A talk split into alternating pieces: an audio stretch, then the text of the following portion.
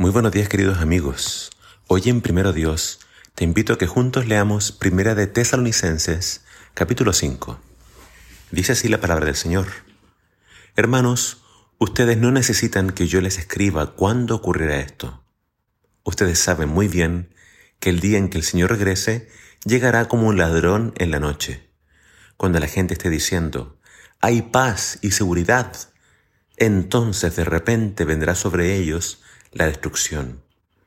Llegará como le llegan a la mujer embarazada los dolores de parto. No habrá forma de que escapen.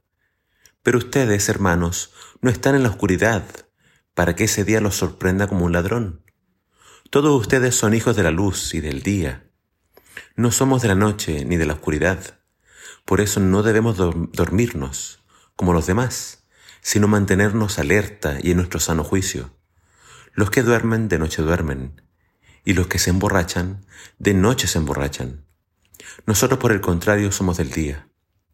Por eso estamos siempre en nuestro sano juicio, protegidos por la coraza de la fe y del amor, y por el casco de la esperanza de salvación. Porque Dios no nos llamó para sufrir el castigo, sino para recibir la salvación por medio de nuestro Señor Jesucristo. Él murió por nosotros, para que ya sea en la vida o en la muerte, vivamos juntos con Él. Así que anímense y ayúdense unos a otros a crecer, como ya lo están haciendo. Jesús fue muy claro al decir que nadie sabe el día ni la hora de su regreso. Jesús vendrá como el ladrón en la noche, es decir, cuando nadie lo esté esperando. Será como cuando le llegan a la mujer los dolores de parto. Ella tampoco sabe cuándo va a ocurrir eso. Es decir, ella sabe que falta poco para su para dar a luz, pero no sabe el momento exacto. Y así está ahora el mundo con dolores de parto. Todo lo que vemos nos anuncia de que, que falta muy poco. Y cuando Jesús venga, muchos serán sorprendidos.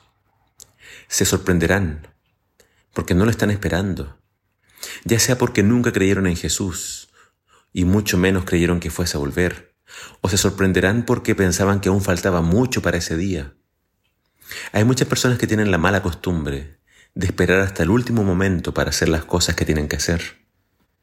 Me incluyo en esta lista. Pero no podemos hacer eso con la vida espiritual. No podemos decir, ahora no tengo tiempo para Dios. Estoy muy ocupado. Más adelante veré si lo hago. La vida pasa volando. Y Satanás siempre hará de todo para siempre mantenerte distraído o demasiado ocupado o simplemente con otras prioridades. Cuando Cristo vuelva, muchos se perderán. Pero hay algo que destaca el apóstol Pablo como una señal de la segunda venida de Cristo. Eh, Pablo dice, cuando digan paz y seguridad. ¿Quiénes dirán paz y seguridad? Probablemente la clase política, los dignatarios, los presidentes, la ONU o quizás los líderes religiosos. No estamos seguros quién lo va a decir, pero al parecer, justo antes de que Cristo vuelva, habrán tiempos muy difíciles. El mundo estará sometido a grandes tribulaciones. Y entonces se dirá, ok, ya todo pasó. Por fin está llegando la paz y la seguridad. El gran anhelo de la humanidad es que acaben los problemas. Todos quieren volver a la normalidad. Todos quieren que la pandemia o cualquier otra crisis acabe pronto. Pero recuerda, cuando empiecen a decir paz y seguridad, significa que en realidad es porque se viene algo peor. Se viene el juicio de Dios. Dios le ha dado mucho tiempo a la humanidad para que se arrepientan de sus malas acciones. Dios en su amor y misericordia también permite los problemas para que la gente se acuerde de Él. Y Dios sigue invitando a la humanidad a que se, a que se arrepienta, a que acepte la salvación ofrecida a través de Cristo Jesús. Pero Dios no va a esperar para siempre. Y cuando Jesús regrese, muchos seguirán viviendo en las tinieblas. Muchos se habrán acostumbrado a su estilo de vida nocturno y no sentirán ningún deseo de arrepentirse. Seguirán en sus borracheras y orgías. Seguirán viviendo desenfrenadamente como si el mundo nunca se fuera a acabar. Los creyentes, a quienes Pablo ahora llama de hijos de la luz, deben velar y permanecer sobrios. No te quedes dormido. No te dejes llevar por las corrientes de este mundo. Este no es nuestro mundo.